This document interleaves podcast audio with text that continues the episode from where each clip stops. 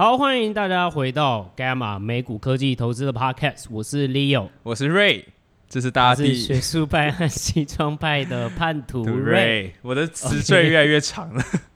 对啊，干你都会不会到时候会变超爆干长？对，超爆干我们。一个多月左右嘛？什么一个多月？一个礼拜，一个礼拜，什么？一个优月？我做到月底，想起来没？现在录制的时间是二零二一年的五月二十一号的下午四点十三分。好吧，那今天主要来就来讲大家最 care 的东西嘛，就是科技股可以抄底了吗？吗？对啊。OK，其实前两天就五月十七号、五月十八号，其实就是市场大跌啊。对，其实也是。看了也是抖抖的。大家那个时候都跌得很习惯了，毕竟大部分人听我们的都是科技成长股嘛。这这十八、十七、十八那天就觉得哦，大跌又大跌 又大跌了，怎么没有感觉？对。然后，可是要五月十九号又币圈又大跌哦，据说你七十这个时候大家就有感觉。对，你七十 percent 在虚拟货币上面啊，我是这样听说的，是吗？我没有啦，敢没有？对啊，没有。但是那个时候大家就有感觉，因为呢。这个大跌不是美股的这种大跌，对，哦、是那种以太币跌四十趴哈，呃，BNB 跌是四十八，比对比特币跌二十多趴，对，然后那个时候在想啊，哎，比币圈大跌啊，是不是纳斯达克？因为那个时候纳斯达克还没开盘，就是美股还没开盘，嗯、就在想说啊，是不是？纳斯达克一起下去吸，科技股好像五月十九号也要一起落赛，对，然后成长股也一起下地狱。反正每次纳斯达克跌，成长股就下地狱。我已经很习惯这件事情，对啊，然后 S&P 要大获全胜。其实当当当时候我也是在这样想啊，其实我觉得蛮紧张的，毕竟我资产刚刚蒸发五十 percent，不可以再蒸发了。但是五月十九号最后，其实最后纳斯达克是小涨，小涨，然后 S&P 反而跌。对，对我我早上起来惊讶，没有动，哎，就是哎，数字怎么没什么动？哎，真的还假的？这种对，其实其实我有点惊讶，但有点不惊讶，因为因为其实我们算是有料到了，只是当然不知道什么时间点会发生这件事情而已。就是，然后这个跟机构的所谓的仓位，就是我们文章里面常常讲什么布仓啊、仓位啊，啊有些关系。不是我们想要这样，就是翻的那么不顺，就是它中文没有这种，就是字。对 对，我们反正我们等下再解释啊，对啊，对，我们等下再解释啊。Uh huh. 然后最后大家呃，我们也会我们也会有一个 part，就是在回答，就是那为什么那天五月十九号币圈大跌吧，对不对？有些人说是、啊、哦，Elon Musk，有些人说是中国监管等等这些，那我们有不同的看法、所以今天的大纲大概就是第一个，我们就会先讲说，哦，科技股到底可不可以抄底了？我相信先講抄底。对，这是大家最 care 的部分。对，那结论我等一下再讲。好，但是我会先讲结论，等一下会先讲结论。对，对 然后第二个怕是，那我们刚刚一直在讲什么叫机构的仓位，仓位到底是什么鬼？或者是我喜欢想的是布仓。好，这个东西到底是什么意思？为什么重要？那第三个部分的话，其实我们也会大概解释一下，就是呃，为什么我们。认为啦，其实我们现在真的也很敢说，就是 Gamma 认为现在科技股的风险报酬比真的会非常的好，对，然后我觉得应该是时候了。那我们会讲我们为什么会这样觉得，那其实跟一个 BOFA 的一个基金经理人的问卷是非常有相关的。那这个东西到底是什么？我们大家也会大概解释一下。对那后面的 part 呢，我们就是会讲，那到底虚拟货币在五月十九号甚至二十号的时候在大跳水，那到底是为什么？嗯、然后还有最后的话，因为我们之前不是有讲过 DeFi 嘛，对不对？那其实我们的订阅户也问了很多，那哦，那熊市怎么办？那 DeFi 会不会被影响到？那甚至 DeFi 应该要怎么去布局或投资？有没有什么指标可以去参考？欢迎来到 Gamma 美股科技投资 Podcast，我们是专门分析美股，特别是科技业的团队。团队成员有专业投资经验的避险基金经理人，我们希望带给听众最棒的科技与投资知识，让大家一起解析美国科技股，亲身参与真实的未来。更多及时专业分析，欢迎 Google Gamma 美股投资，免费注册会员，获得免费电子报。Gamma 提供的资料及资讯不应该被视为投资、税务、法律、会计、规例或任何其他的意见，且本站所提供的任何资讯工具不应该延伸解释为 Gamma 任何第三方对任何证券和金融工具的邀约、邀请、诱因、意见、建议或有损，您需自行依据自身财务状况与投资目的决定投资、保险策略或是否购买任何商品。对，既然你要先讲结论，我就来问了这个观众都想知道的问题，我就问你一个一句话：科技股到底可不可以抄底？就这样，可。可，你不要讲到爆音哦，可爆音了，对，干，你等下自己修掉。好了，这可报应，我觉得是一个喜悦的报应，好不好？对大家就接受这个，对，大家接受，对，干掉。对，但是我们 Gamma 的听众嘛，都是其实都是，哎，不是只是来听啊，到底名牌是什么，或者是到底。对，是不是啊？那我现在是不是老师说什么就做什么？对，他们是 sophisticated 的投资人。没错，我们我们 Gamma 都是非常老练的，听众都是非常老练的，订阅户都是非常 seasoned 的。对，所以呢，我们要来解释一下到底什么状况。对，那其实如果大家有在 follow 我们的市场短评的话，我们每一周大概都会有两三篇，甚至三四篇的市场短评。对，那五月十三号的市场短评，我们就有提到，就是说我们已经在怀疑，甚至我们在假设一件事情，就是机构已经在过度重仓循环股了。对，然后我们在等 BOFA 的问卷。好，这这我知道这两个概念，我们等一下才会解释。但我就先讲，反正五月十三号我们已经先这样假设了啦。对。那五月十八号的时候，我们一拿到，因为那个时候 BOFA 问卷就出来，我们一拿到问卷的时候，我们就马上很确定，就是说我们正式觉得说，哦。我们其实已经哇，过去两个月我们都很保守了。从我们 开播呃一路写文章到现在，一路谈，一路也也不敢谈了。说实在话，也不敢谈。风暴比好像还不是很吸引人，就是这么讲一些咩干话，对，不是干话，就是我们 但是没办法确定，就是真的就觉得叫你们进场实在是太没有良心。对我们自己也没，我们自己也没什么把握，对。对但是五月十八号市场短评我们就说了，好，我们 Gamma 正式认为风技呃科科技股的风风暴比真的风呃风险报酬比真的开始诱人，史无前例，可以进了，诱人，然后我还在对。对，没错，我还在标题上面放了火箭，火箭的图案，这样子。对，没错，合理。那五月二十一号就是今天嘛，我们也会，我们也 po 了，刚刚 po 了一个市场，还还没 po，还没 po，在等，在我们还没 po，在等梗图，在等梗图。对，对对。但是其实我们五月二十一号在讲的事情，其实就是我们其实五月十八号在讲的事情了。对，就是好啊，机构现在的呃仓位的状况到底是怎么样？所以为什么可能科技？会呃，科技股之后会开始走多头的状况到底是怎么样？而且其实呃，哎，我觉得我们真的很准，嗯、因为你看从十八号嘛，十八号是礼拜几？礼拜三对吧？对。然后礼拜二吧。从上周四，哎，礼拜二了。哎，礼拜二对，对哦，礼拜二我们讲的。然后从呃，然后结果从上周四开始，就是 ARK，嗯，它 ARK K 就已经打败大盘七趴。对，没错。好好，我只能说我们真的是真准，这次玩的不错，玩的不错。对了，这次啊，对，就大家也不要觉得说就是一定就是盲目相信，对我们这这次不错准，我只能说这次我们不错准。对啊，这次我们真的就是蛮准的。但是我对，所以我我在解释，比如说仓位还有波法到底那那鬼问句到底是什么之前，嗯，我只是想要再提醒一下大家，就是。赶快去订阅我们的电子报，因为其实那些市场短评都是文章，然后其实都免费，我们都是最及时的更新，对，然后都免费。对，那我们看你问，啊，我们现在录 Podcast 已经五月二十一号，对不对？你已经丧失了，你看昨天已经大涨了一波，嗯，对，抠人哦，是不是？不要抢，没上到车，可惜没有没有，就觉得可惜了嘛，对不对？可怜呐，可怜呐，所以赶快赶快。赶快就订阅免费的电子报，我会把那个链接直接放在我们 Podcast 的叙述栏里面，你直接点这个链接，然后一键登录就直接马上订阅成功了，好不好？好，真的合理。好啊，好，那我们接下来还是要解释一下，到底是为什么嘛？什么叫布仓？机构仓位到底是什么鬼意思？那这个重点又在哪里嘛？好，又是我上场的时间到了。好。其实仓位到底你呀，到底你的定位是什么？你上场时间是什么意思？我上场时间就是只要看到就是有一些字看起来不像是人写的话，我就要负责把它讲成更不像人说的话，你再把它 把它翻译成就是，然后我就要再把它翻译成中文。好了，好，OK，我们来转译吧。好，其实就是这样子，仓位哈，机构的仓位其实在讲说机构的投资组合里面持股的比例。举个例来说好了，如果今天。有个科有个呃有个机构好了，持个持 per 持股了科技股十 percent，我们就叫他说他科技股的仓位是十 percent。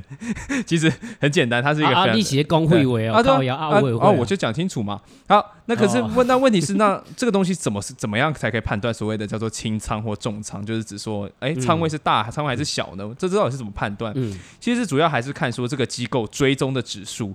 举个例子好了，S M P 五百。那假设 S M P 五百里面这个指数里面有十 percent 都是科技股，那如果你持仓的你的仓位哦是五 percent，我们就会说哦你是相对的轻仓，比 S M P 你相对的仓位比较轻。那如果你的这个机构呢持仓的呃持持有科技股的仓位是十五趴的话，我们就会说哦你相对的比这个 S M P 五百的持仓科技股持仓还要再重一些。这所谓的清仓跟重仓的比例，其实就是你的机构的持有的比例高还是低了。所以那。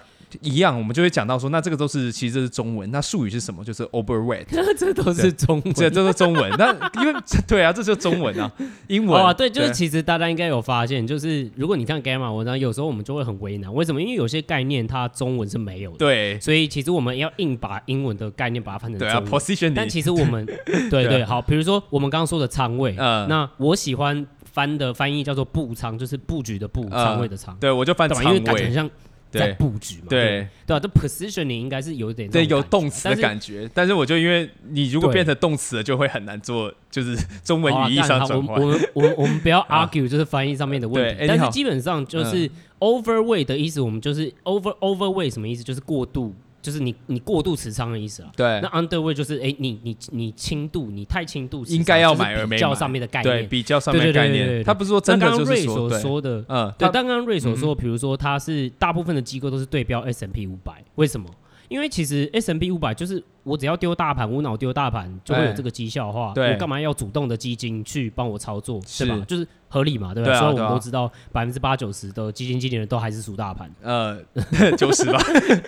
对，对，对，剩下十趴未来五年不知道。对，对对对，所以就是说他们基本上对标的都是呃 S M P 五百。那以 S M P 五百来说，那它的比如说假设它的整体它的它也有所谓的成分股嘛，对吧？那它的成分股假设它的占比是假设是科技科技股，就大概占了比如说十五趴好了。那所谓的 overweight 可能就是哎，那这一个机构它持有的科技股占它的总总基金的总比例可能是超过十五趴、二十趴、三十趴这样。子算是 overweight，对对对，所以我们所谓的轻仓、对重仓都是这样的意思，就是 overweight、underweight。那我们之后就不会再写轻仓、重仓，我们就直接写 overweight、overweight 啊，赞，直接不用翻。哦，拜托，真的。对，然后再来，那大家就想说，那请问，呃，对啊，很重要，然后翻译很辛苦。那可是问题是这个东西。这个东西重点 重，这个东西重点到底在哪里？为什么一定要讲这个仓位？仓位很重要吗？其实仓位有时候是相对的，是看一个市场情况。那我们为什么会特别拿出来讲？就是因为我们在最近的市场里面看到了所有的机构，不管是呃多头 long only 的多头基金，或是所谓的 hedge fund 避险基金，他们全部都在 overweight 一个板块。那个板块叫做景气循环股，景气循环股。对，那他那大家就说，那不是很好吗？全部人都把钱砸在这边。但问题是说这样的，如果你已经全部人的人，全部的买家都已经把注下好了，那请问谁要来接你的盘？当你要股票要在上升的时候，谁来提供这个资金的动力？其实对啊，已经没有了嘛。就跟就是没有新的买盘啦，因为大家都知道嘛，其实机构就是最主要资金的来源嘛，对啊，对吧？那假设啦，我们比如说一个池子里面的水都是固定的，对吧？那你全部呃，或者是啊，一个池子里面的球都是固定的，你球都装满，过度偏向一边，对对对，你球过度偏向，那你就没有新的球进来，没有新的买盘，你怎么会涨？对吧？因为你没有人要去买嘛，所以就不会让价格上升啊。对啊，那反反反过来说，如果一个地方是极度的 underweight，就是说大家都已经不想买了，嗯、把它降得很低很低很低很低，其实要怎么卖你也卖不下去了。嗯、那这个时候它就只能干嘛？就是只能向上涨了。所以这就是一个仓位的概念，对仓位的概念，对对对对对。当然这只是一种判断的标准啊，但其实这是我们最近观察到，就是这个地这个 factor 可能也那个影响的因素可能是比较大的。对对，我觉得如果在三月初就已经在呃。关注 Gamma 的话，你会发现说，我们一直在讲的是机构在怎么做操作。原因的原因也是因为机构它是最大的基金持有人嘛，对吧？就是但呃，就算是它是最大，它的部位非常非常的大，所以它会影响到市场的状况。对，那其实市场整体的走势，就是股美股整体的走势不会，当然就是说不一定都会，就是说哦，那机构因为机构的布仓策略去。影响它的走势，不是每一次都是这样子的，嗯、对，就是可能是一定的时间是特别会是这样。那这种时候是，比如说它的布仓可能真的过重于什么地方的时候，它会有一个这种流动或流向的方式。那过去两个月的时候，其实大家都就一直在杀成长股嘛。然后也一直在杀科技股的时候，我们就发现越来越多这样子的趋势。然后你知道那个 CNBC 电视上面都说拜拜拜拜拜拜拜，就赶快买景气循环股。然后大家都说通膨会来嘛，对。但那个时候你就会知道说，哦，这个其实可能会是呃主导可能未来市场中短期的论，就是最主要的因素之一了。对对，对，那当然这之前的这些东西，其实我们自己也推测了，直到哈定海神针。我们十三号就等下，我们十三、呃，我我再讲一次，呃，我们七天前十三号就已经怀疑过这件事情了。对，然后直到定海神针五月十八号，BOFA 的。基金经理人问就出现了，对，然后我们就确定了。但是为什么我们会出现？我们会这么确定呢？对，其实是这样子的，就是 BOFA 这个呃，我们讲的基金经理人的问卷，它其实调查就是很多的基金经理人，然后问他们一些市场概况，然后让他们去做出一个统计的调查。那对，还有他们的一些看法啊，对啊，看法这样。那其实这次出来的就有，我们在五月十八号短评里面就有提到，他说其实以往就是我们刚刚讲的，大家以往都是 overweight 的科技股的机构，那。最近的 overweight 状况非常的低，甚至可以说他们的持有这个科技股的水位已经来到二十年的低点，就是以前都买很多，现在就是怎么买那么少，就大家都已经买到别对，已经买到其他的东西去，反正就是不是在买科技股就是。对对，反正你如果看文章的话，我们有附那个图，就是整个低到一个爆炸，大概是好像上一次那么零七年吧，对，零七零零六零七，而且还。这一次还更低，这一次还更低，对对对对对。那可是这样子，大家就觉得说，那他们是不是已经买很少了？那是不是市场上是不是已经是够干净的状况？但是他们好像也不这么想，这些基金经理人还不这么想，因为他问了第二个问，就是、对、我我觉得这很扯，就是对啊，我会以为就是说，好，这个问卷出来了嘛，对吧？欸、那这些经理人也会看呢、啊。对啊、然后，那他们会怎么想？就是说，那他们不会觉得说，哦，跟我们看到的事情一样吗？对。那他们，但是他们好像不这么认为。对啊。就是他们知道说，呃，他他自己在策略上面已经比较，就是已经在清尽量清仓他的科技股的板位。对。然后再重仓呃循环股的概念嘛。对。那但是他们还是认为说，哎，大家还是过度。重仓科技股，就是意思说他们都自己就，他们都觉得自己已经买很少，为什么大家还买？对对，大家还买这么多，那这就很奇怪啊！你明明就自己都快卖光，你怎么还觉得大家都还买很多科技股？就是这个想法其实会有个逻辑嘛？这难道是真的是就是整个市场都有太多的科技股了吗？对，其实也不是啦，我们有一点看不出来，我实在看不出来。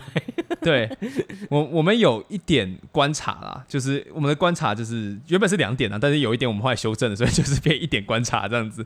对，嗯、其实是因为以前吼，因为我们要先知道一个事实，这是一个事实，就是以前的所谓的这种多头基金的或是避险基金的人，他们其实都会很倾向于重仓科技股。意思就是说，那呃 S M P 可能只有放十趴，那他们就是放十二趴、十三趴、十四趴、十五趴、十六趴，这种长期以来都是比较重仓科技股的状况。对，所以他们代表他们现在可能也不是说真的就是啊，我就卖到是例如 S M P 十趴，我只卖到八八九趴，他们可能没有，他们可能就是哎、欸，我十一趴、十二趴，我已经很轻了。对我这样的清仓，所以他就觉得说他，因为他可能是跟自己比，所以他看起来人都觉得说，哎，你怎么买那么多？我很少啊，可是你怎么别人都买那么多？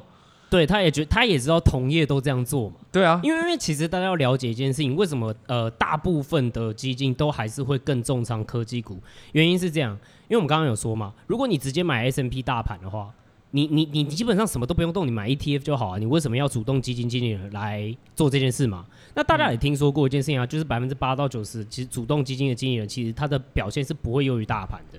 对吧？所以其实如果说他们要所谓的创造 alpha，alpha 是什么意思？就是超额报酬，超额超额的报酬。但超额的报酬，它不是就是说从零趴开始算，然后一趴就是超额报酬，不是？真的这么好？它是跟 对，它是跟大盘比的。对。所以它如果说要比大盘表现的更好，那它当然就会可能不会只是只是像是追踪大盘这样子去布布局嘛，因为不然我要你干嘛？我 ETF 就好了。对啊。那其实过去十年纳呃纳指一直或者是呃就是其实都一直表现是优于大盘的，是，所以他们当然会用这种比较作弊的方法，就是那废话，那我当然是先重仓科技。股，啊，反正我追的是 S M P 又不是追纳斯达克，所以我只要追 S M P 我就可以拿纳斯达克的。然后我就可以跟你看我打败 S M P，有点像这种可以跟其他人做行销说，你看我打败 S M P，所以我有存在的价值。但其实搞不好你被纳斯达克点，这就不确定这样子。对，那还有一个电，还有一个观察，其实可能是多头基金自己就是他们的圈内自己在降低科技股的铺线。为什么会这样讲呢？因为就是因为他们我们这个调查，我们刚刚讲的这个基金经理人调查，他们其实里面代表都是以这种 long only 的多头基金的经理人为主。其实它比较少社群外的声音，嗯、所以顶多我们看到这个报告，顶多是他们认为他们自己内部都还是充满着科技股的重仓。那其他外面社群其实不知道。但是补充一下，其实就是根据 Goldman Goldman Sachs 就是在提出的那个资料，他最近提出的资料，他说其实避险基金本身也是在增持。这个景气循环股的状况，他们也是在疯狂的，就是偏向景气循环股做。所以其实大家都还是在做多循环股了。对，就是大型机构，那其实这是一件很开心的事情。他 说实在话，对，他他他们他们觉得听众一定觉得我们疯了，觉得妈的跟大型机构对坐还笑。我都没上到车，对，而且我都还没上到车，你笑个屁！我这边跌到爆炸，没有吧？经过昨天之后，大家应该要笑一下了吧？对啊。所以，所以那那所以我们大概大概讲了这么多，所以到底我们可不可以给听众一个我们自己的观察？就是我们一直在讲这些观察，但没有讲一个结论给他们。好，对，哦，我就讲一下，基本上好，大家要了解一件事情，就是多头基金其实它也是一个翻译。那它其实英文上面叫做 long only，什么意思？就是 long only fund，它主要来说就是都几乎是做多，它不会去做空的。OK，那他们有个特性，就是他们呃，他们就是他们会，他们是。基本上啦，几乎都是所谓的共同基金，也就是你知道在公车上面你看到什么叉叉基金啊等等之类的，那都算，那都基本上应该都算个多头基金。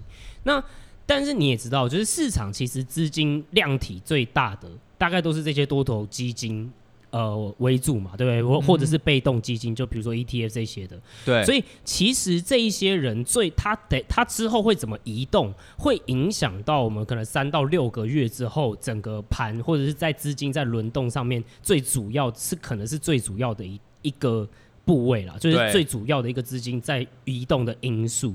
对。而且，所以我刚刚有说过，盘不是永远都是因为这样子所谓的布仓或机构的。呃，布仓的方式或 positioning 来移动的，可是我们其实，在过去两个月看到状况，还有我们未来，我觉我们觉得中短期看到状况，会因为这一些资金现在过头一窝蜂的到了一边去做 positioning 之后，发现就是说，哎、欸，等一下，嗯，有点，哎、欸，这边好像没有什么涨涨势，对，然后，哎、欸，可是为什么平均还是结果反而大盘打败我，对，然后或者是，哎、欸，干，等一下。科技股好像不错哎，然后就有人先偷跑了。对，然后有人偷跑了之后呢？为什么这会影响？因为多头基金的概念是什么？就是他们是这样，他们可以不赚钱。OK，注意听我说，他们可以不赚钱哦。嗯。可是他们当别的多头基金赚钱的时候，他们不能不赚。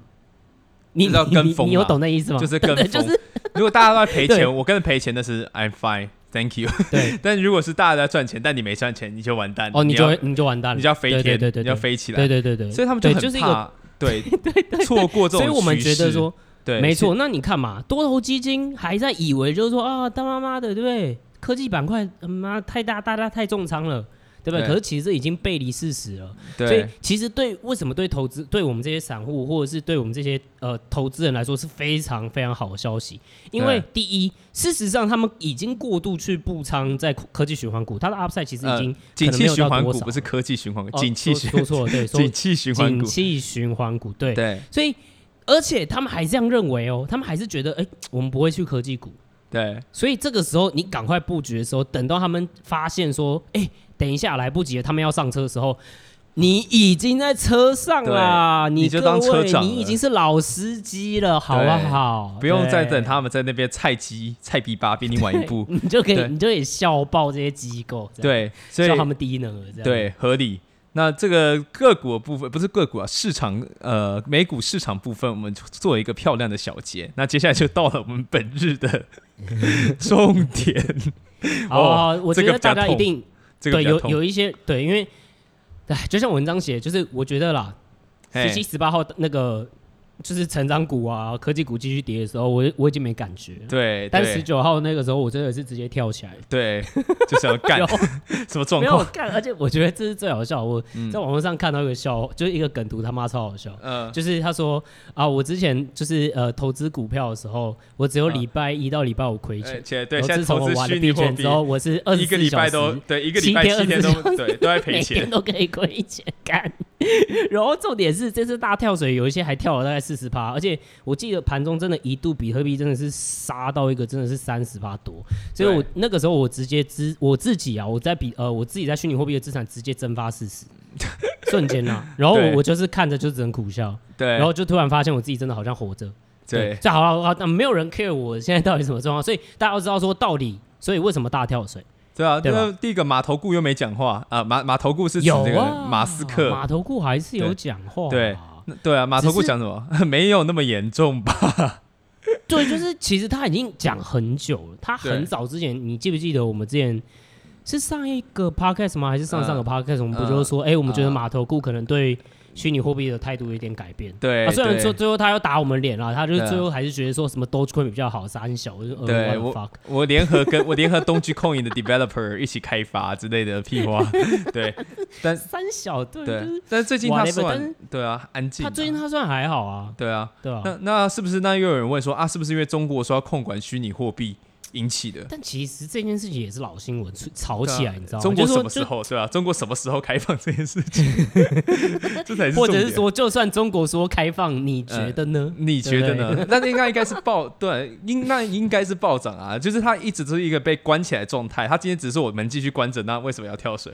对？他一直门都关着啊。对啊，没有了。所以其实我们的观察是这样，其实大跳水还是散户引起的。可是大家会想说，什么意思？为什么是散户引起？所以又怪怪我们散户？对啊，对啊，对啊。所以我们没人怪，我们要怪自己。对，是这个意思吗？好了，我们还是对讲清楚。对，其实不是啊，我们要先讲有一些害群之马的散户，还有一些交易所的功能。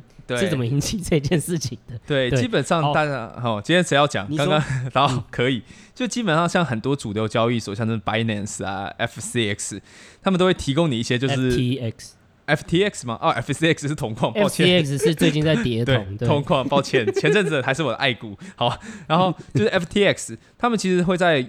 提供你，如果你去他们的呃交易所的页面看，你会发现你可以开到很大的杠杆。或者说不是像什么台股，就是哦五倍很多，哦十倍很多，他们是一好厉害，对，他们是百倍，对，二十五十一百，好不好？他们是一百倍的杠杆，对。可是问题就是说，那一百倍杠杆就代表说，如果你今天就是出一块钱，那你这个只要跌一趴。你的钱就没了，就是只要现货跌一一 percent，你的钱就没了。那就是你你自己总共有一百块嘛，对啊，对吧？那那就变你开一百开倍一百倍杠杆，对，然后你你的部位只要那个一百倍杠杆部位跌一趴，对，你就没了，对，你就没了，你什么就没了。对，所以就变成说在 ban 不见，ban 不见，不要消费某 网红，没没钱网红，没事。那我我没有，我刚刚刚刚你知道有点。发音不标准，对，变不见，变变不见，对，好，反正就是说，那现在变成说，如果今天你看多一个部位，然后你开了一百倍杠杆，你跌了一趴，你的部位就被解掉了，解掉它就立刻把你的这些一百现货全部给它卖掉，对，全部卖掉，卖掉，所以就变成说，那卖掉的时候，你反而会让币价更进一步向跌嘛，对吗？因为就因为更多人在卖，对，卖压更严重嘛，所以强制被，对，那可能就假设就变成跌了一点一趴，哦，又有另外一个一百一百杠杆仔又爆炸了，就算一路爆炸下去。就有点像是轧空的反面，你就被尬多，你就一路往下尬，一路往下尬，一路往下尬，然后你的杠杆又这么的大的情况下，小小的波动就造成你的连锁反应一直都停不下来，你就一直往下弄。所以我们也发现哈，就在那几天，就是在在大杀特杀的那天，就是有超过九十亿美金，九十亿，然后在二十四小时内就被平仓平掉，被清算清掉。这这就是一个，就是整个平仓的量超恐怖。套一句台股说的话，就是台就是币圈多杀多。多方杀多方，对对啊。但是其实我我给大家一个很简单的概念，你去了解一下，就是基本上因为闭锁就是所谓的这些闭锁嘛，他们可以让散户开杠杆嘛。但是大家要想象一件事情，就是呃，我们亚洲的投资人比较保守，所以可能不会开杠杆，甚至不会开到这么高的杠杆。但是你要了解，就是国外的这些散户哦，都在 YOLO，OK，五倍、十倍，就是。这一就是觉就是觉得就是靠这一这一次，你知道吗？就发家致富，对，发家致富，对，所以我觉得我们亚洲人还是还是蛮 make sense 的，对，对难怪我们比较就是不会出事情，对，然后反正他们这样一搞，就是刚刚瑞也有解释，但是我跟大家可能更具象化解释这是什么意思，就是我们不是常常在文章里面有讲什么叫映射性吗？哦，你记得吗？然后其实它。reflexivity，呃，reflexivity，对，对这个东西的意思是什么？其实就是呃，恶性呃，当事情呃，就是当当当一个东西下跌的时候，它会因为再引起很多其他的因下跌的因素，再更下跌更多。上涨的时候引起很多上涨因素，对，然后再上涨更多。它呃涨或跌都是都是一样的逻辑，对，对。所以大家可以把它想成恶性的循环，或者是正向的循环的这种感觉。那刚好前几天是 恶性的循环，就是某种程度上好。我觉得可能第一批呃卖压可能啦，确实可能是哦，可能觉得 Mars 觉得怎么样，然后他就卖，呃、对，可是他慢慢的发酵。对，他卖了之后，居然发酵了，就股牌效应，就是他卖了，然后有些开杠杆，杠杆展就爆了，然后爆仓又强制卖，卖了卖更多又跌，跌了之后又爆，爆了之后又跌，跌了之后又爆，就啪啪啪啪啪啪一路这样，所以就变九十一，整个就被全部清算，所以大家就棒大跌。对，那可是就会有个问题啊，就是以前就常常听到说，就是像有些期货交易所，有些地下期货交易所，嗯、常常因为就大型波动，就是。爆仓，然后有人付不出来，那交易所就要带电，所以就带交易所的老板就带所有人一起跑路，这样子的情况发生，那就有人担心了。对，或者是像是这个概念有点像，你记不记得标晃？对，就是我们之前不是有讨论过标晃状况，就是它虽然呃主经纪商虽然不会去，就是它不会被影响到就是价格的波动，可是当如果说你最后。违约的，因为你开了杠杆，你给他杠杆，可是他最后违约，他还不出钱的时候，是你要承担这个损失。你要抛售啊，叫 Credit Suisse 对，就是啦，没错，这就是信用风险了。但是 Binance 或者是 FTX 这种币所其实是没有承担这样的风险的。是，但是因为他们毕竟是交易所，他们还是不是像主经纪商这种提供各种奇奇怪怪服务的？对，让你开帮你开杠杆什么？确实他会帮你，他可以让你开杠杆。再来就再来就是说他们的呃。他们的部位啊，其实在他们都会加那个抵押品啊，就是保证金啊，他们都有押保证金。那保证金他们都会被自动平仓。再来就是他们在卖你这个合约的时候，他们本身就已经算过了，一定有抽一笔很厚很厚的钱去让你去做这件事情。对啊，对啊，嗯、那那那些钱其实就跟我们之前说那个期货造市上的逻辑是一样的嘛。对啊，所以他们其实，在用那些钱来填补，其实叫做 绰绰有余。对，嗯、然后加上你波动那么大，大家在疯狂交易，那又看到了很多套利机会。我不知道他们有没有套利啦，但是我只知道有 FTX 有，因为 FTX 它的母公司其实也是专门在做 fund trading 的，然后他们其实一直有在虚拟货币上面做套利。那他们所以他们其实赚到翻的，对，赚到翻。所以其实这些人最后都赚烂。那天就看到哦，所以他们完全没有倒。对，他们就看到 free money 从天上掉下来，哦，爽。的那种感觉，所以他们根本不会倒，你知道吗？所以大家不要多心，对，不要多虑，觉得说啊，那如果币圈今天又发生，比如说像之前一样蒸发八十帕那种，那个那个不好说的话怎么办？那个不好说了，对，那个又是另外一种层次的问题了。对 对，好，但是其实应该说，呃，币安和 FTX 有一些订阅户之前就有问我，就是在上一篇就有问我们说，那会不会我们放进去，那最后就他们就因为这样爆仓，然后爆到自己倒闭？所以，但我们刚刚讲过嘛，其实在这个逻辑上面，他们其实都有，他们其实是预算好的，所以而且他们几乎都会让你能够去开杠杆，都在你的抵押风险之内的，所以其实它并不会因为这样倒闭，它反而会因为这样的事件还更赚钱。对，对好，那再来就是说，呃，那这个第一个大家虚拟货币圈的的市场动态我们解释完了，那再来就是我们其实 Gamma 一直在推那个嘛，DeFi 嘛。对，三篇有两篇是 DeFi，对，那就会有人问说，对，那我们讲的都是很尽善尽美，尤其是在我们订阅户的内容以内，都是讲的还不错这样子。当然，有些人就还是会有，有些订阅户还是会有些疑虑嘛，就是到底这个就是看了，但是还是有点似懂非懂。那我们就搜集了一些这样的问题，就是整合了一下，那我们就跑出个架构，大概介绍一下，就是 DeFi。到底是怎么赚钱？那到底要怎么去评估这些风险？好，对，我觉得大家最 care 的其实就是一个核心问题嘛。那好，那你现在币圈感觉币动呃波动性很高，当然它自然而它本来就是一个目前来说还是一个波动性比较高的市场。对，那 DeFi 其实如果大家能够很粗浅的了解这件事情的话，就是它其实又是一个币圈里面新的一种应用。那新的应用是不是风险就会更高？对，对，那。如果说真的要投资的话，是不是风险太大？还是说其实它是有不同的投呃，它是有它是能够去更了解这件事情，然后去规避掉一些风险，还是可以利用它做到不错的益酬这样子。对，所以我觉得大家就是会好奇啊，所以就是就是 DeFi 要怎么投资这件事情，我所以我们我们我们下一我们最后一个 part 现在会来回答这件事情。对啊，好，我们第一个要讲清楚的，其实就是既然要投资，我们先了解它的游戏规则嘛，来讲讲这个超级 Ponzi scheme。东西什么时候起来的？其实，其实基本上啦，每个 DeFi 的应用，他们都在做一件事情，他们想要吸引第一个，他们的目的是要吸引所谓的使用者过来参与，然后他们要发行；第二个就是他们要发行自己的代币。对，对。那你要怎么去做这件事情？那我们就是说，第一种玩法就这样：你过来买我这个币，哦，你买多少币放在我这边，我每我每天给你一千个我自己发的代币。然后，如果别人也是给一千个，我就给两万个。就是他是用这种类似于高收益率的方式去吸引大家的加入，所以你只要收益率越高，就会有越来越多人加进来。那他就他那他这个那就代表大家都在买他自己发行的货币，他的货币也充满了价值。对，所以就只要越来越多人进来，就你就可以那个货币就越来越有价值。那听起来就非常的。对，应该说他们会做两件事情嘛。第一步就是刚刚瑞所说，那他其实实际上面执行逻辑是什么？就是他会说，哎，来锁仓，就是中文的话会说来锁仓，就是哎，我们对，那我哎，我这个我这个新的平台要发行了，那我现在要说，他们会呃，中文又说什么空投，意思就是啊，我会就是开始发放这些代币，那所以我会奖励给先进来锁仓的人。对不对？嗯、然后我会给你对更多的代币，或者是就是这些人才会拿到代币的意思。那大家就会想说，哦，OK。然后他又会给那种超级丰厚的那种代币量，嗯、对吧？然后你就会觉得哇，对，所以你就去有点像，对你有点像就是把它质押进他们的一个质押库里面。所以其实这个代币的价值也是从这个质押库里面实际上面的价值，比如说哦，大概几百万美金，假设了那。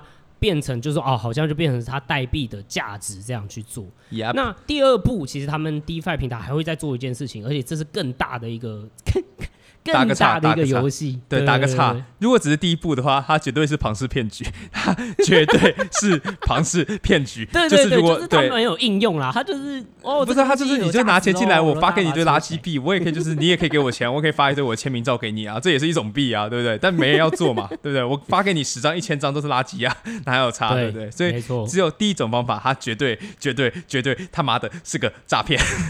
对，所以我们才要讲为什么我们一直我们觉得说 DeFi 它应该还是有它的未来性，是为什么？就是因为第二件事情，也就是它的应用性。它的应用性是什么呢？DeFi 其实就是 Decentralized Finance 去中心化金融的呃简称。OK，是。那什么叫做去去中心化金融服务？意思就是你今天去想一下，我们刚刚说的币安或者是 FTX，他们其实都是一个中心化的交易闭锁，对吧？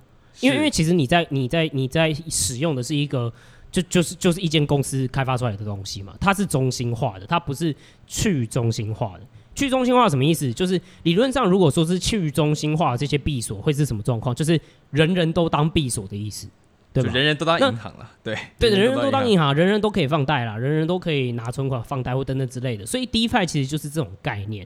那 DeFi 平台呢，它其实真正最大应用就是说，好，那呃有很多，甚至比如说。中央币所换不到的货币，你可以在 DeFi 上面换到，或者是比如说，呃，它还会有一个很吸引人的方式，就是那你会想啊，那这些 DeFi 的平台要怎么样去提供这么多人要换这些币的时候的这一些流动性，对吧？对，哦，因为你不可能就是说你，精彩你对啊，你想买 BNB，因为基本上来说，如果你是买 BNB Ethereum，你当然可以去 Binance 或者 FTX 上面去换，但是有一些就是。嗯小币或是刚开始在发展的币，其实你在这些地方是换不到的。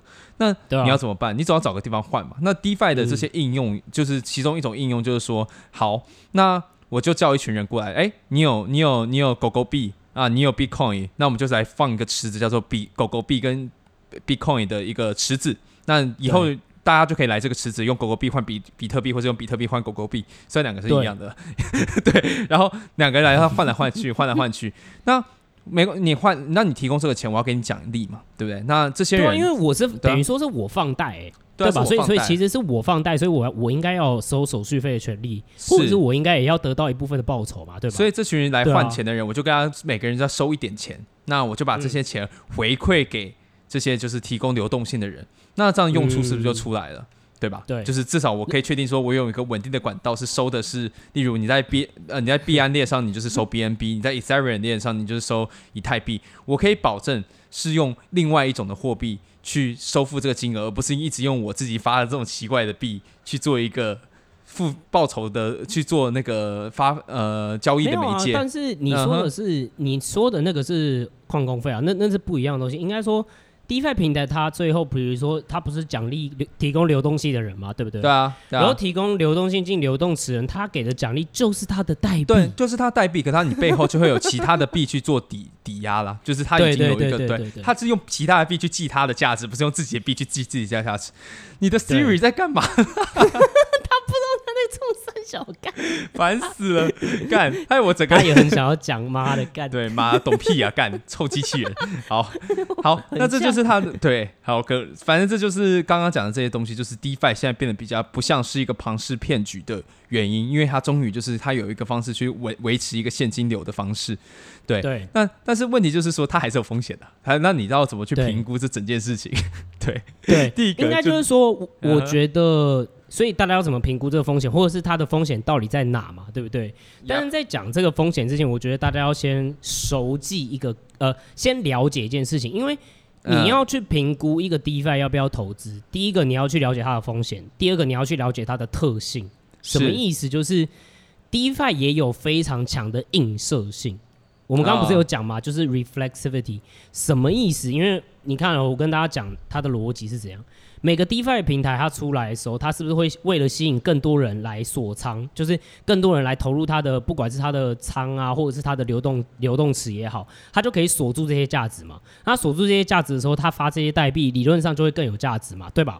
所以它的币价就会涨嘛，对吧？所以在这个时候，其实当这个平台的币价，假设好，我今天有个什么 Dumpling 币啊，好不好？我这是 Dumpling 平台 Dumpling Swap 哦，那我的 Dumpling Swap 如果在涨价的时候，Everything is fine，大家其实都很和谐，然后就哦，而且会一直越来越成长，越来越快。为什么？因为它有那个映射性嘛。好，我的币价上，呃呃呃，应该说更多人提供，呃，这样讲好，就是我我的币价上升了，所以我的流动性的奖励变高了，我的流动性的奖励变高了，所以吸引更多人来提供流动性，对吧？对。然后提吸引更多人来提供流动性的时候，我的锁仓的价值变高了，而且。更多人，呃，更多的流动性其实就代表说你的流通性很好，所以假你你你的那个滑点就是说，哦，你你的那个价差会比较低，所以会有更多人来给你这个流动性，对，所以或者是更多人在这个地方交换，对吧？因为就是你的你的汇损可能最就如果说啦，就是假设有点像是汇损的概念，那你的汇损就更低嘛，所以就更多人进来，然后更多人又进来，然后又你的代币的价值又增加了，对吧？所以你就会享受到这个。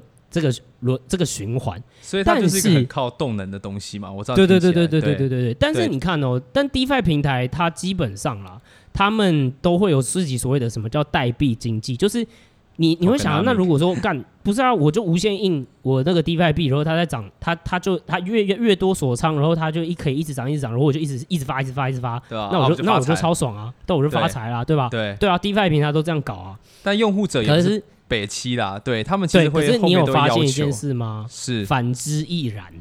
对，就是你为了维持收益率，你不停的在发你的垃圾代币。你垃圾代币越多，大家就觉得越没有用，大家就越不想进来，越不想进来，你就要发更多的垃圾货币叫他们进来，不然他们就不想要进来。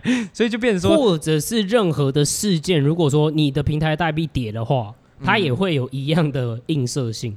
对，就是哦，跌了，呃，收益不好，大家要从流动性抽出流动性，然后抽出流动性，锁仓价值变低，然后你的代币又继续跌，跌跌跌跌跌跌跌，然后就一路跌跌跌跌跌跌。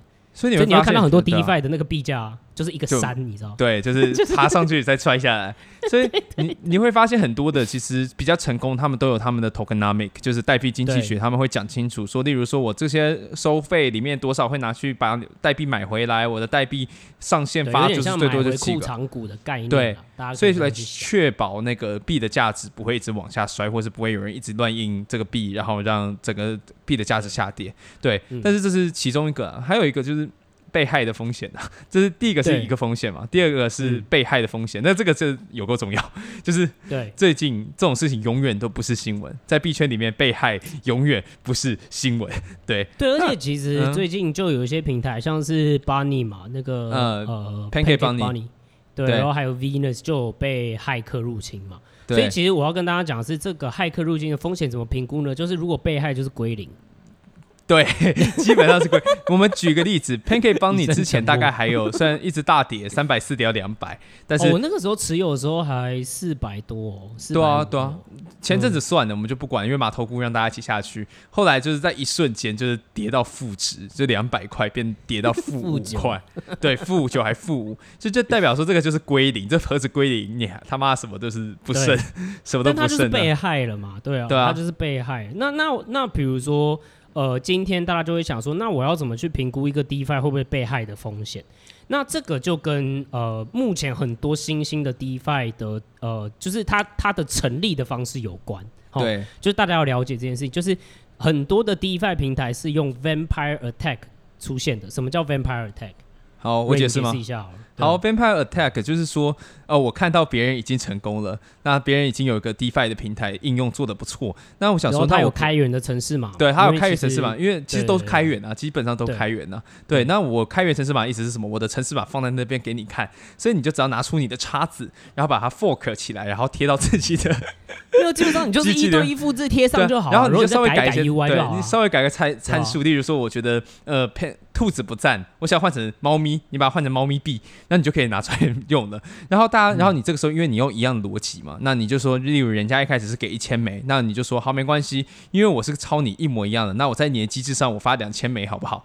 那大家就想说，哇，我就用什么更高的收益率嘛，对，然后来吸引更多投机的人进来。对，然后我们就瞬间你就从那边吸来一大堆人气，你就像是一只 vampire，像是一只吸血鬼，吸了人家一口血，还把人家的人气全部偷过来，这叫 vampire attack，对。对对，这种东西。那为什么大家要了解 Vampire Attack 的原因，就是因为这跟被害的风险其实有很大关系。为什么？因为其实，呃，你去想一个逻辑嘛。如果你今天去复制的是一个，比如说已经城市这个这个应用已经大概写了两三年的，然后已经很成熟在运作了。比如说像是 Ethereum 上面在运作的呃 Uniswap 或者 SushiSwap，对，SushiSwap，或者是 Compound 或者是 Curve 好了，这些比较成熟的这些 DeFi，、呃、那那他们其实呃。更了解就是说，呃，Smart Chain 的这个 code 要怎么写，或者是它的安全性有哪些漏洞也要去补防。然后他们也做过很多的风险测试嘛。那他们目前也没有被重大的骇客事件，所以理论上面来说，你去想象一下，如果你直接去一对一复制它的程式码，还是是安全的吧？对吧？很合理嘛？对吧？对。对可是。风险会出现在什么时候呢？就是你想改城市吗？就是你太有抱负的时候。你今天身为一只吸血鬼，你不甘，你想要成为更棒的吸血鬼，你想要贴推出新的功能，你要超越你原本复制的人嘛？对，对，你想你要开发更好的功能。对，结果你可是你，毕竟你是 fork 人家的那个城市嘛，你是抄人家的嘛，对对啊，你根本不知道在想什么，你根本不知道人家在想什么，所以你就想改，结果你就改一行，然后你就发现你出事情了，马上你的所有的东西就被骇客骇进来了，因为很简单，因为你根本不知道你在写什么。哦，我跟你讲，币锁骇客真的是，因为我跟你讲，现在一定很多骇客在币圈，为什么？因为真的太赚 赚烂了，对，一次都他们是几百万美金，对对对，然后他们是怎么去做？就是他们会先去锁定这些新的平台，然后去监测他们什么时候会改动城市嘛，所以一改动的时候，然后他们就会赶快去找破绽，然后赶快去害进去。对，所以但是 DeFi 就很很要求的事情，又是说他们其实。就是很多的工程师他是不了解，就是 smart 呃 smart contract 他所用的 Solidity 这个城市语言，他们是比较不熟悉的，或者是他们甚至是比较菜鸟的，所以他们可能没有考虑到很多东西，他们可能就少一行代码而已哦，然后就爆，然后就白了，对，就白了。对，所以这个是你怎么去判断风险的方式。也就是说，讲回来就是说，呃，如果说你要去判断一个 DeFi 平台的风险，它一你要去做的呃尽职调查 due diligence 就是你要确保说它主要的程式码，还有它就是主要它在智能合约上面的这一段城市嘛，它是一对一的复制 SushiSwap 或者是 Uniswap 这一些呃比较成熟的平台，那就代表它目前是安全的。对，对，或是他们本身的开发团队就强到靠背，就是他们但是那个你就很难。对，就很难说了。对，你很难说。你要做的调查就是，你可能要去找他们的监管啊，他们的研后背后支撑的团队啊，或是他们开发的经验呐、啊，这个就这个其实就是另外一种 due diligence。对，但是因为 Gamma 自己在这一块一直在想办法套，就是获利嘛，所以其实我们在做 due diligence，就是我们就是真的就直接摊开他们所有城市嘛，然后去一样样看，就是说是不是真的是一样，或者是真的是基本上架构是一致的，那我们就会觉得说，好，我们现在应该是可以把一部分的资产放进去，然后去收益的。所以这个其实是我们会我们一直在做的一件事情啊，未来我们。可能再看吧，就是也有可能会提供给订阅户这样的服务了，对吧？好，嗯、那在第二个就是我们讲刚刚讲的第一个风险，对对对，被第一个是被害的风险，我没有在理你。第 第二第二个是什么？第二个是所谓的无偿损失 （impairment loss），人生和无常的无常。对。就无偿损失，其实币安的交易所有出一篇中文的文章，我觉得写的还算清楚。那我这边就简单的说一下它的概念就好。就是无偿损失是发生什么？就像我们刚刚讲的，你其实是一个银行的角色，你提供了我们刚刚讲狗狗币跟 Bitcoin 的流动性到那个池子里面。但是无偿损失是什么意思呢？你只要这两个狗狗币跟呃 Bitcoin 的狗狗币跟比特币的价格波动性越大，你的损失就越大。什么情况呢？假设今天狗狗币跟 Bitcoin 同时都涨十趴，那你会一点问题都没有，你就什么事都不会发生。对，但是如果是说狗狗币涨十趴，那 Bitcoin 也没动零趴，你就开始吃无偿损失。最惨的情况是什么？狗狗币上涨十趴，Bitcoin 呃 Bitcoin 下降十趴，你中间差 二十趴，你的对你的无偿损失就会越大。这是对，你只要反向波动越大，你的无偿损失就会越大。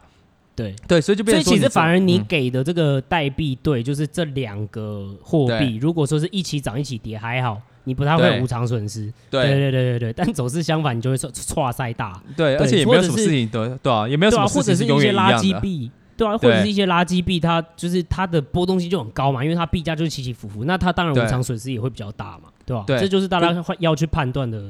这是可以去用这个方式去判断，但是原理大家就先自己查，因为在这边解释的话，我觉得篇幅太短，也不是一个很好的解释方式。就是这个声音不适合解释这种东西。但是还有另外一种，就是我们之前在好几集之前，忘记是 EP 几的时候，有说我们说 free money，那有人就会干掉说 EP 九吧，请破来的。对，然后 然后我朋友就干掉说，干你们明明就知道这个有风险，为什么说人家是 free money？哎，我我听了觉得很冤哦，因为我们一直都是说稳定币吧，稳定币对吧？我们一直说的是代跟 BUSD 吧？没错，对，稳定币其实在虚拟货币上面就是它就是挂实实挂它的价格就是。等值于一美金，美金一美金，对，它就是它就是一定就是稳定这个价格就是一美金，对。然后通常它都会有实体的，就是它发行的量，它实际上是有呃有那种会计师事务所实际上对，然后它是有这个储备的量的，它有去做这个审计的，所以基本上稳定币是这样子的状况，对吧？所以如果你拿稳定币，你就不会有波动的。问题嘛，对吧？所以稳定币就是稳定嘛，它就不会动嘛，对。所以如果说你是代币对，就是哦 USDT 哦，还有 U 呃 BUSD，你这样提供进去的时候，它波动性就非常非常小嘛，所以其实你几乎就不会有无偿损失的风险了，对吧？是，对。但是相对的，你的收益率也会比较低一点啊，但绝对比你拿美金递存好很多啦，绝对。对啊，对啊，对 对，所以就变成说那。那你要怎么去判断你要不要去投资这个币对呢？毕竟你就是说你就是有了狗狗币跟 Bitcoin，你放放着也是白放着啊。那有一个准则就是说，假设你今天你意识到你手上的币对，也，有狗狗币跟 Bitcoin 的波动性非常大，那你就自然你要去投进去之前，你就要要求这个池子的收益率就要越大，因为你会吃到无偿损失，你一定要要求这个东西多大，呃呃，越大越好。那你当然是你这样投进去才会符合你的呃。要求就是你风险溢酬啊，对，就是反正讲讲白一点，就是你他给你你赚的，你才会能够去抵消掉你赔的吧，对吧？对对，对，所以其实我们之前，因为我们 Gamma 因为自己有在 run，就是呃交易的机器人，然后我们其实有去模拟过这个东西，所以我们当初是用以太币和 USDT。去模拟就是用打个叉，打个叉去 U USDT 是稳定币，ETH 是对 ETH 是就 ETH 是以太币，对对。对，反正我们就用这个代币对，然后去用蒙地卡罗的方式去模拟一千次，然后就发现说大概平均的无常损失大概是会在到十九趴左右，那如果是最大就是最最最 extreme 的状况的话，大概是六十五趴。所以就基本上你无偿损失是十九趴到六十五趴之间啊，虽然说六十五趴的几率可能比较不高，但大家平均大概是十九趴。可是给大家一个概念，如果你的无偿损失是十九趴的话，你要寻求的报酬不是十九趴才能够抵消掉哦，因为你要想哦，比如说我今天丢一百块，对吧？无偿损失是十九趴，对，变八十，变八变八十一块，对吧？但是八十一块要回到一百块是要乘以一点二四，是二十四趴哦。对，所以不是你你乘以你乘以你乘以一点一九的话，你还是亏哦。对 对对对，所以大家要知道，所以比如说六十五趴的话，你是要要求到两百趴的报酬，所以呃，所以啦，基本上啦，我觉得我们 Gamma 大概算了一下，通常啦，我们会建议你，就是说，如果除了稳定币之外的代币对，你至少你要要求到这些他提供给你的收益，至少要到五十趴以上。我们觉得可能你你才有才要开始考虑说，哎，你到底要不要去做这件事情？不然你可能真的就是 hold hold 就好了，你根本不需要去挖矿。对啊，你就你就不用去挖矿，因为你越挖越越惨，就是你越挖越赔的，就就没这个意义嘛，对吧？对啊，其实就这个样的天性，就大家在追逐，因为反正到时候大家在追逐这个所谓的矿矿的 yield 的嘛，矿的收益率越高越好。其实就变成说，最近其实有点像 momentum trading 了，有点像动能交易了。啊，利友最后玩动能交易了，你还不如讲一下你是怎么玩？我没有最后玩，应该就是说，但我们的做法或我自己的做法，就是说。比如说，我们刚刚都知道有哪一些风险嘛，对吧？就是 如果说它呃一开始就呃它如果价格开始下跌，它很有可能就会无限下跌下去，对吧？然后还有就是被害的风险嘛，然后还有无偿损失。所以通常呢，你你回去，那如果你反过来想，越新的平台，如果它也是一对一复制 Uniswap 或 SushiSwap 这种已经很成熟的 DeFi 的话，它是不是越安全？对吧？是。第二个事情是，它一开始的时候应该都会享受到币价的上涨。理论上是吧，不然他也不会活到后面啊。当然了，就是也是有一开始就就烂掉了，像什么什么养茶。对对对，但假设说好了，那他可能正在势头上的嘛，对不对？那我我我我哎、欸，我就可以去享受到它上升的这一块的红利。然后第三个的话是你的无偿风无呃无偿损失，哎、欸，我可以用稳定币加上另外一个比较波动性比较大的币，或者是我用稳定币和稳定币在上面，因为它是新平台，所以它要提供更高的收益率，所以我其实可以有更好的报酬。或者是哎、欸，其实他们很容易就有，甚至提供什么七百趴、八百趴，还有我还有看过什么一百万趴。哦，我还在一百万趴池子里面啊，现在变六十七万趴。还是可以的，对对，然后所以这个时候你就会觉得哦，干，真的这就就是你你你这个时候就可以就是利用这种机会嘛。但我们就要说，所以你就要一直跳，一直跳，一直跳平台。为什么？因为当它又变大的时候，你你不知道它可能它就会开始有动歪脑筋的风险。什么意思？就是不是他要偷你的钱，是他可能又更有野心，想要去做更大的事情。可是，在干大事之前，他们又不知道自己的能耐在哪里，所以他如果一改，他可能又会被害。所以。在这个之前，你可能就要先闪，或者是你看到他，哎、欸，它开始他的动能开始就越来越下降的时候，你可能就哎、欸，也可能要对，你也可能也要先跳槽。然后或者那另外一块也是，如果说你不想要 负担这么高的无偿损失的话，你记得你一定要找更高的收益的平台嘛。那新的平台通常都会收益比较高，或者是你就要配合稳定币去做这件事情，所以其实就是一直跳，一直跳，一直跳，那一直看到新的呃新的平台，可是新的平台，然后我们也要做一些基本面的评估啊，比如说它是不是一对一的复制啊，然后它这个东西到底呃有没有机会啊？那它是怎么做行销？所以它会不会有动能啊？等等之类，其实也是一直我们 Gamma 最近一直在分析的东西啊。那未来我们可能也会提供给订阅户这种服务吧。对对，对，所以我们我们对啊，就是订阅户专属。所以如果说，哎，你想要付费订阅，嗯、你想要跟我们一起 DeFi，然后跳平台、跳平台、跳平台，然后一直吃红 的话，对，不保证啊。但是这个是我们对，这这个是我们的交易策略，我们自对我自己的交易策略吧，对吧？对，补充一下，补充一下，就是有用户会问说，啊，这样在链上这样一直跳来跳去，会不会手续费很高？这样造成损失？其实不会啦，就是这些地方的对这些地方收益就是远超想象。就是它的收益率不会影响到那么多，对。对，应该说不要在 Ethereum 上，对。对，如果你是在以太币 Ethereum 上面的 DeFi，那当然会、啊、那以太币对，因为他们现在矿工费很贵，很塞车，对，所以假你就想象就是他们那边的手续费很贵了，但是比如说在币安链上面，就是 B 就是呃 Bin 就是 BAC 呃 BSC 就 Binance Smart Chain 上面，或者是 我们前几天有介绍 Polygon 等等这些，它它几乎像 Polygon 几乎我跟你讲，它矿工费几乎是零诶、欸。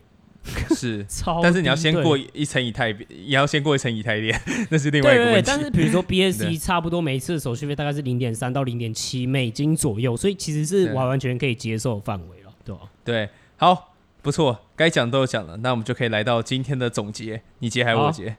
你你结。好，那第一个老谭一直上来，妈的，老谭妈的，你才三十岁被搞成这样。好，第一个就是说机构的 positioning，就是我们讲的机构的仓位或机构的布仓。呃，是怎么？我们在我们的观察里面是怎么在影响目前的市场？那我们观察到是说，不管是避险基金还是呃多头基金，他们都大量的把他们的仓位布在了，对，过度倾在单边了，嗯、对，请在这个景气循环股、景气股循环股上面。那这是我们目前看到的一个状况。嗯、那我们觉得，而且他们的持仓的持仓科技股的比例都是在历史新低。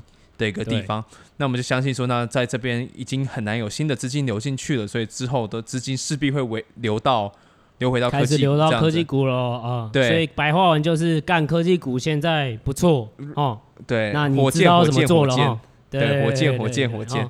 那在、现在车门是开着的，嗯，对对对。那再来第二个是什么呢？就是说，呃，我们对于虚拟货币最近的大波动，就是真的是大波动的看法，哦，深受其害。大跌的那一天，大跌的状况到底是什么状况？对，是马投顾害的吗？其实好像也不是，那是中国害的吗？其实也不是，其实是散户，就是大家杠杆开太大。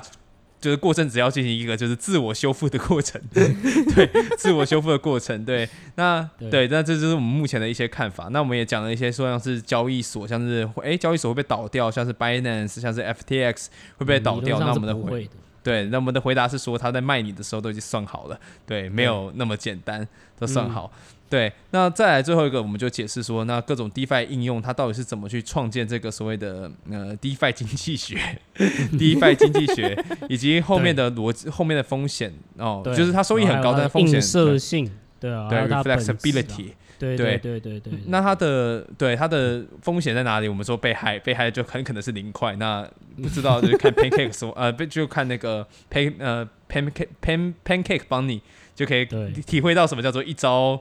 就是房子都不见的那种感觉，然后在第二种就是所谓的 impairment loss 无偿损失，嗯、那我们就说这个对，对这个是什么呢？两个币你投资的你 stake 你提供流动性两个币的价格波动太大的时候，你就会开始吃到无偿损失。但是如果你两个都放稳定币，你就可以规避掉这个风险。所以你要压之前一定要确保那个池子的收益率更高，不然你就很容易落赛。对对，然后建议是至少五十趴以上了。对，今天至少五十趴以上啊，不然没什么好玩的啊。说实在话，好完美。我们今天史上最长一小时。对，但是这次录顺多了。说实在话，对，可是我在想，要不要把真的还是故意切两集啊？你你，然后今天上，我们还没说拜拜，我们还没说拜拜，哎，这不是应该拜拜以后才 再再问吗？好，反正听众如果有听到这段话，就代表我们没有切两集。我没有听到就代表对，没有的话就代表我们切两集。对。好啊，那今天就先这样，很多资讯好不好？所以建议大家一定要，我觉得真的呃，搭配我们的文章去看。对对对，然后哎，这不也配吗？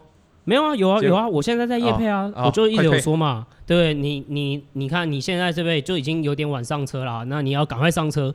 那赶快上车的话，你要追踪到我们市场短评，它是免费的话，那就有免费的订阅电子报。那你免费订阅电子报，我都连接有附在那个叙述栏里面，你一点就可以直接订阅。对，免费的哦。OK，所以你就不会没上到车。那然后如果 DeFi 或者是虚虚拟货币这一块，因为其实越来越。其实它算是很大的一块，就是我们未来觉得就是数位浪潮下面的很重要的一个科技了。所以如果你想要参与早期的投资的话，等等这些我们也会一直在我们相关的内容上面一直在分享。那就是大家可以在定期追踪我们和关注我们。那最后还是跟大家讲一下，拜托去五星留言我们，好不好？我我们会回你们留言的，真的，因为我们留言数真的不多。好啊，好，好，对没问题。好，好，那就先这样，大家拜拜，拜拜，拜拜。